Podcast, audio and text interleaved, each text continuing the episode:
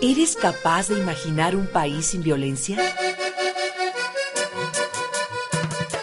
Va por las patronas. Menos días aquí. Becas por la paz. Nuestras hijas de regreso a casa. Cien mil poetas por el cambio. En los zapatos del otro. Barrio nómada. Hazlo por Juárez. Mi lengua, mi corazón, niños y niñas, literatura y lenguas indígenas. Más música, menos balas.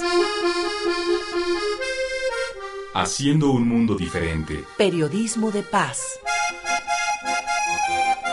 Comunidades imaginadas. Comunidades imaginadas.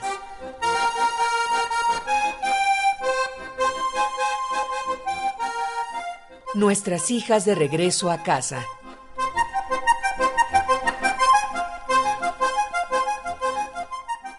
Mi nombre es Maricela Ortiz, soy cofundadora y directora de la asociación Nuestras Hijas de Regreso a Casa, una asociación que está conformada fundamentalmente por familias y amistades muy cercanas a estas mujeres que han sido asesinadas y otras desaparecidas en esta frontera mexicana, al norte en la frontera con los Estados Unidos.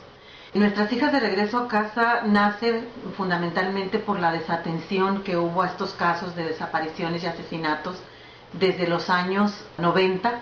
Sin embargo, surge nuestras hijas en el año 2001 cuando fue asesinada una jovencita de nombre Lilia Alejandra García Andrade de 17 años de edad en ese entonces y que fue mi alumna y una persona muy cercana a mi corazón ya que ella fue hija de una de mis amigas, Norma Andrade, quien también, junto conmigo, eh, fundamos esta asociación que ha sido un eje fundamental para la búsqueda de soluciones ante el feminicidio en Ciudad Juárez.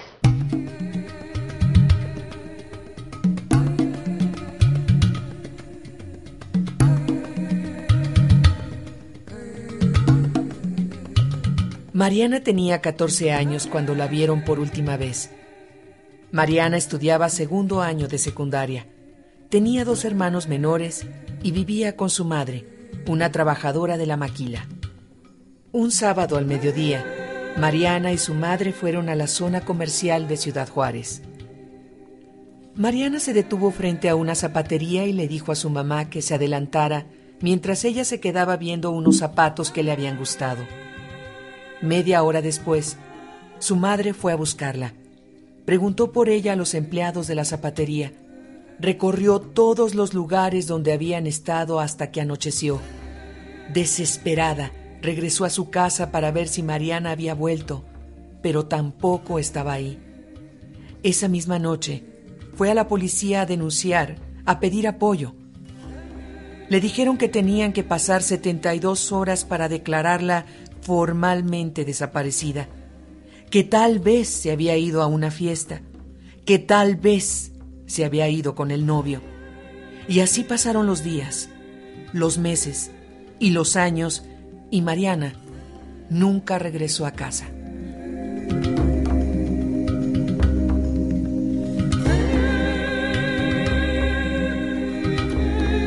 Es hacia 1993 cuando comenzaron a documentarse los primeros casos de mujeres asesinadas y desaparecidas en Ciudad Juárez, Chihuahua. Desde entonces, familiares de las jóvenes organizan brigadas para recorrer el desierto en su búsqueda. En medio del dolor por el asesinato y la desaparición forzada de cientos de jovencitas, surge un colectivo que lucha contra el olvido. Nuestras hijas de regreso a casa es muy difícil intentar vivirlo porque ya la agonía que uno está pasando es muy atroz. No, no podría yo explicarte lo que uno está pasando veía cómo llegaban también las madres en búsqueda de sus hijas, ¿no? Entonces yo decía, no, no, no soy solo yo, o sea, hay muchos desaparecidos, muchos testimonios, muchas madres que a diario me encontraba ahí. Ya tengo dos años en esta búsqueda de jovencitas desaparecidas en, Ciudad Juárez. Yo soy del estado de Chihuahua, pues que, que no perdamos la fe, la esperanza, que hay que seguir. Sé que es difícil porque recientemente hay 256 restos de mujeres en el CEMEFO de Ciudad Juárez, todas ellas de Ciudad Juárez. Esto coincide con las, pues son casi las que estamos buscando, ¿no? Como es un decir, a lo mejor ahí van a salir. Pero pues la autoridad tiene que hacer algo, no puede ser posible que haya permanecido un congelador del CEMEFO cerrado por meses y que ahí estén esos restos y hasta ahora los estén sacando, ¿no?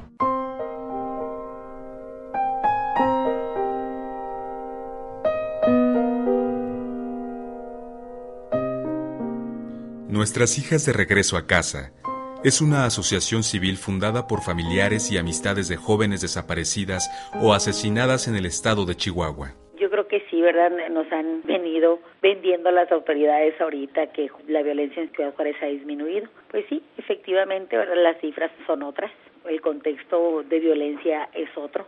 ¿verdad? Sí empezamos a respirar un Juárez diferente, un Juárez donde ya no están tapizadas nuestras calles por todo lo que era el ejército la Policía Federal. Se ha ido modificando este contexto de violencia, pero aún así que nos quedamos con un Juárez dolido, con un Juárez ensangrentado. En cada familia, cada casa que llegamos y tocamos, vemos que fue trastocado por la violencia. Entonces, ¿cómo modificar, cómo cambiar, cómo dejar pasar el dolor de tantos, de tantos juarenses que vivimos y pasamos por todo este contexto fuerte y de dolor y de violencia. Efectivamente, somos los juarenses los que hemos salido a recuperar nuestras calles, somos los juarenses los que queremos vivir un contexto diferente, somos nosotros los, las mujeres, los hombres, los niños, han querido ganar nuevamente las calles, recuperar las calles de esta ciudad, pero no nos garantizan la vida. Seguimos teniendo temor porque aún así la violencia permea nuestra ciudad. Patricia Galarza, coordinó el equipo de psicosocial del Centro de Derechos Humanos Paso del Norte.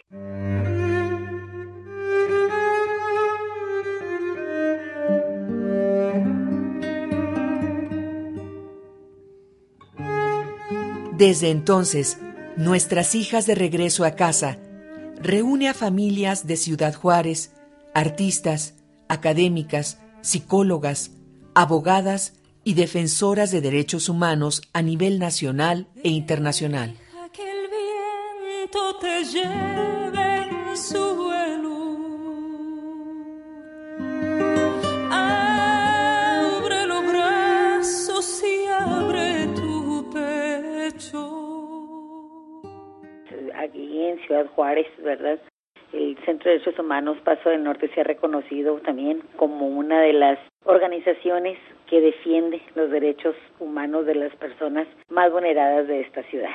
Con este contexto de violencia que llevamos, quisiera decir tres, pero son cuatro, ya casi cinco años de violencia en esta ciudad, vemos que la gente más vulnerada son los más pobres, los más empobrecidos, los jóvenes, que no tienen ninguna alternativa de vida, ¿verdad? Las mujeres viviendo una violencia intrafamiliar muy fuerte, vemos también que las las mujeres han tenido que salir a enfrentar, ¿verdad? Con todo esto la de violencia, el quedarse viudas, el ser madres, tener que salir a, a trabajar para mantener y cambiar los roles, ser ellas las que prevén y mantienen a los hijos.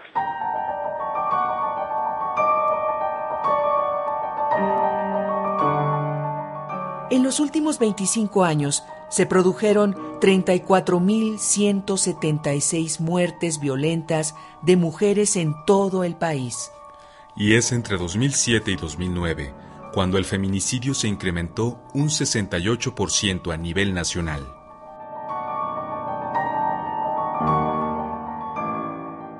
Mi nombre es Imelda Marrufo Nava.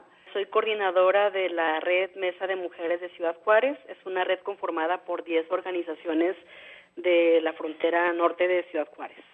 Desde hace una década ya anunciábamos que estábamos este, con un alto grado de rezago social en la ciudad y que estábamos en una situación de emergencia por los este, bajos niveles de vida y la precariedad de la vida social en esta en esta frontera. Para el 2006 empezamos a detectar que efectivamente, ¿no? a través del trabajo que habíamos realizado y sobre todo que en años del 2002, 2003, 2004 eh, habíamos hecho una denuncia muy fuerte a nivel internacional y a nivel nacional sobre la situación de violencia contra las mujeres y los feminicidios en Juárez. Empezamos a generar una documentación como más exhaustiva que nos dio cuenta de la continuidad del feminicidio en Juárez. Hacemos un corte de caja en 2006 y el corte de caja es la continuidad del feminicidio en la ciudad a pesar de la denuncia internacional. A partir del 2008 empezamos a experimentar una situación de una violencia todavía más aguda.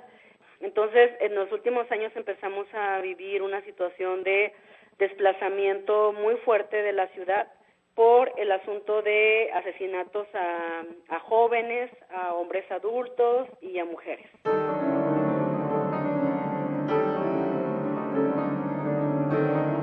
Entre 2010 y 2011 desaparecieron 3.149 mujeres en nueve estados de la República. De acuerdo a investigaciones realizadas por expertos, en algunos casos, existe una correlación entre el crimen organizado y la violencia contra las mujeres. Mujeres de origen humilde, en su mayoría, son raptadas, mantenidas en cautiverio y sujetas a violencia sexual antes de ser asesinadas. En algunos casos, sus restos son hallados al cabo de días o años. En otras ocasiones las mujeres nunca son encontradas y sus familiares viven con la angustia permanente al desconocer su paradero. De acuerdo con la Articulación Regional Feminista por los Derechos Humanos y la Justicia de Género, la violencia contra las mujeres en los países de América Latina se incrementa por el contexto de violencia armada que vive la región, la cual a su vez está directamente relacionada con el narcotráfico.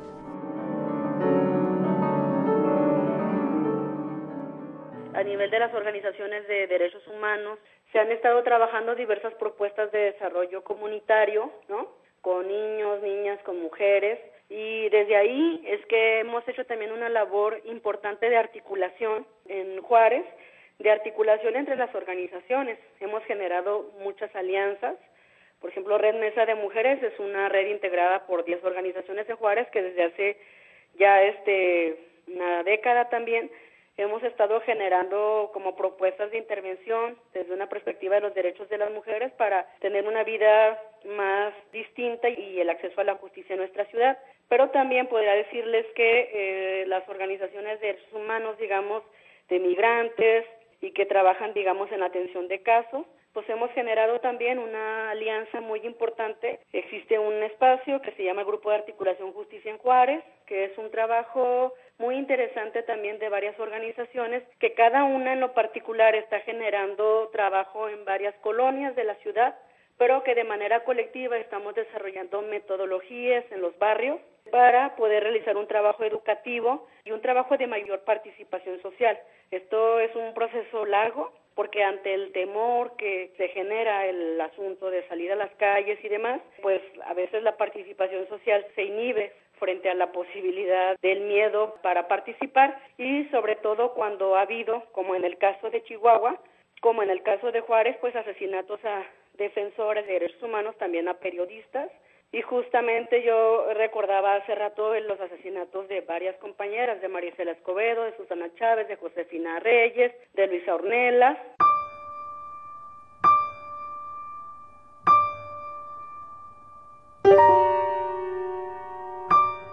De acuerdo con el informe Feminicidio en México, aproximación, tendencias y cambios 1985-2009, realizado por la Comisión Especial para el Seguimiento de los Feminicidios, ONU Mujeres y el Instituto Nacional de Mujeres, en los últimos 25 años se han registrado 34.176 asesinatos de mujeres.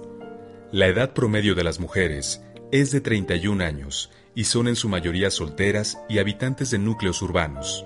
El 17% de estos feminicidios fueron niñas menores de 18 años.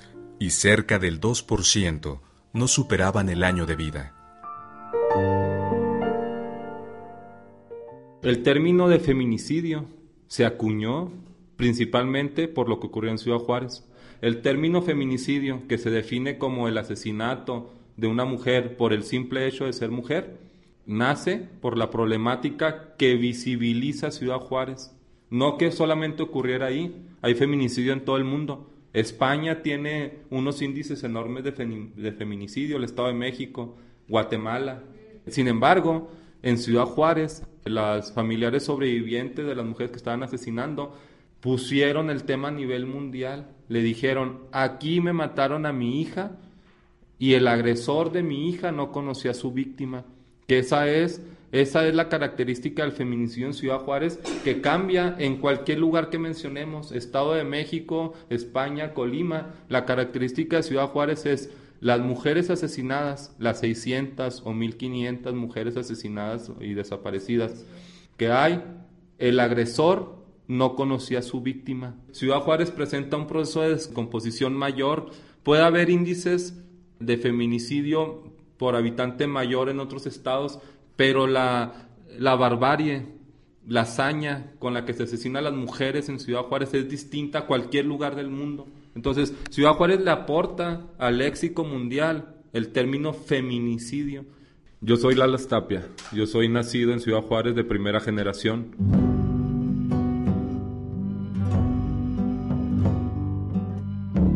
Este informe también señala que las zonas geográficas donde se cometen más abusos contra mujeres son las regiones fronterizas y las rutas de paso de migrantes hacia los Estados Unidos. En estas zonas, las agresiones contra las mujeres han aumentado en un 380%.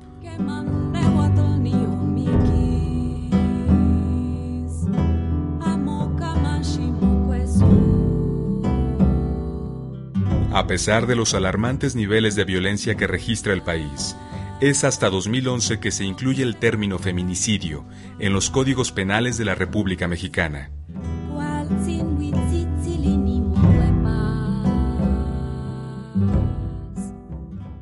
Edith López Hernández, soy asesora en la Cámara de Diputados. Trabajo con los temas de feminicidio y seguridad pública. Se han logrado leyes muy importantes como la Ley General de Acceso para las Mujeres a una Vida Libre de Violencia. Este es uno de los aportes más importantes porque Realmente en América Latina somos el único país que tiene una ley para garantizar el derecho a una vida libre de violencia a las mujeres. Tipificar delitos que aunque podría pensarse que son delitos que se le pueden cometer en contra de hombres y mujeres, la realidad es que son delitos que se cometen en su mayoría en contra de mujeres. Entonces, una de las cosas que se está empujando es la tipificación del feminicidio, ¿no? la verdad es que el feminicidio o los homicidios que se cometen en contra de mujeres por el hecho de ser mujeres han existido siempre, ¿no? Es a partir de que se empieza a visibilizar en Ciudad Juárez que empieza a tener como más interés por parte no solo de la ciudadanía, sino también de los políticos. A partir de que viene la sentencia de Campo Algodonero, que es una sentencia paradigmática porque es una de las primeras sentencias en que la Corte empieza a hablar de la violencia que se comete en contra de las mujeres, específicamente del feminicidio. También en México es retomado y entonces nos damos cuenta que hay avances legislativos en esto porque estados empiezan a tipificar. El Distrito Federal es una de las entidades que tiene una de las legislaciones más avanzadas en materia de feminicidios. Sin embargo, ¿cómo está la sociedad de México ante los ojos del mundo? Hay que decir que la violencia contra las mujeres no es un tema prioritario de México. la violencia contra las mujeres se vive en todos los países del mundo y bueno, lamentablemente el tema de feminicidio se ha visto recrudecido pues más en América Latina, ¿no? Nos damos cuenta que todavía falta mucho para avanzar en el tema de violencia contra las mujeres.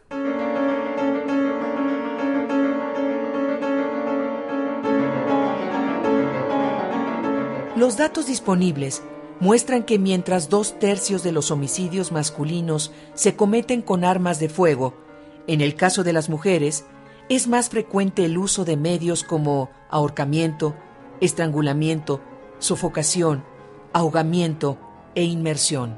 Se usan objetos cortantes tres veces más que en los asesinatos de hombres, y la proporción en que las mujeres son envenenadas o quemadas con sustancias diversas o con fuego triplica la de los varones. A la muerte en sí se suman violaciones sexuales, lesiones y mutilaciones, lo que indica la intención de agredir y cercenar de diversas maneras el cuerpo de la mujer antes o después de privarla de la vida.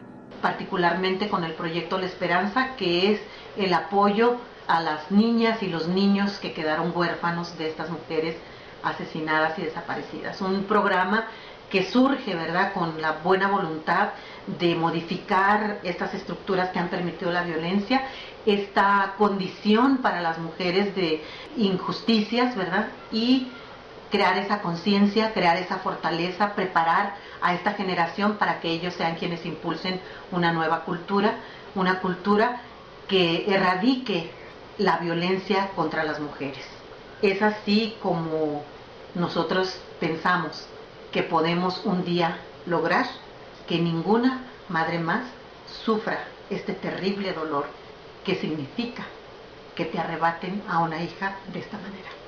Cuando eso se logre y que nuestras hijas estén de regreso a casa sin este riesgo, será que encontremos mayor sentido a esta lucha, a estas situaciones tan duras que hemos vivido.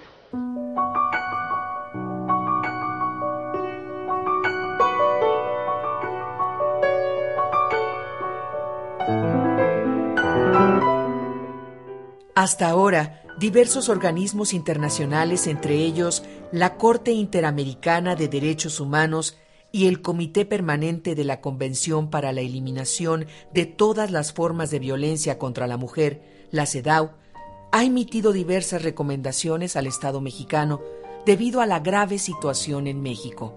En 2006, México recibió un total de 140 recomendaciones y de estas, 63 están dirigidas a atender el feminicidio en Ciudad Juárez.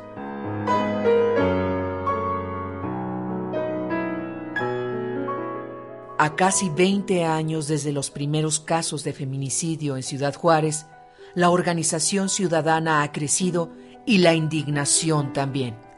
Al respecto, la organización Nuestras Hijas de Regreso a Casa concluye. Las familias que participamos en este movimiento hemos convertido en fuerza nuestro dolor después de enfrentarnos al brutal asesinato de nuestras hijas, a la ineptitud, a la intransigencia, a la corrupción y a la más indiferente actitud de funcionarios y autoridades.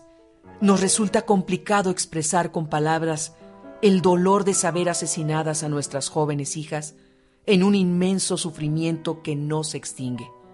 No podemos evitar las lágrimas cada vez que pensamos en ellas o miramos sus objetos personales y sus fotos. Mantenemos la esperanza de que algún día la justicia será posible, ya que sería la única forma de recuperar nuestra vida. Solidaridad para quienes, sin ser nuestras compañeras, comparten ahora mismo la pena de haberles arrancado un pedazo de su vida.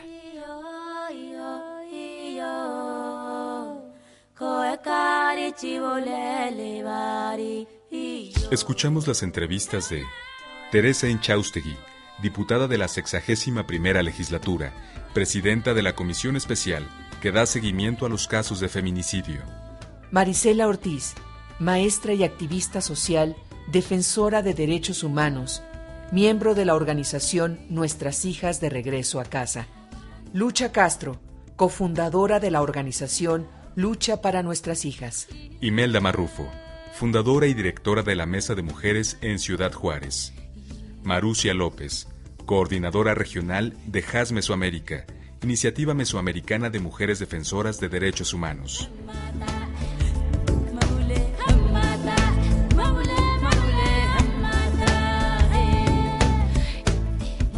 Equipo de producción: María Teresa Juárez, Elsa López, Juan Ramírez, Connie Pasalagua, Ángel Granados, Francisco Aguilar y Olga Durón Viveros. La noche escapa por la ventana, se oyen los trinos de la mañana. Café con leche y echarle ganas, rumbo a la escuela, rumbo a la chamba. ¿Podemos imaginar un país sin violencia? Comunidades imaginadas. Porque en la vida no hay cosas que temer, solo hay cosas que comprender. Vamos a escuchar la radio, el sueño es corto y el día es largo. Vamos a escuchar la radio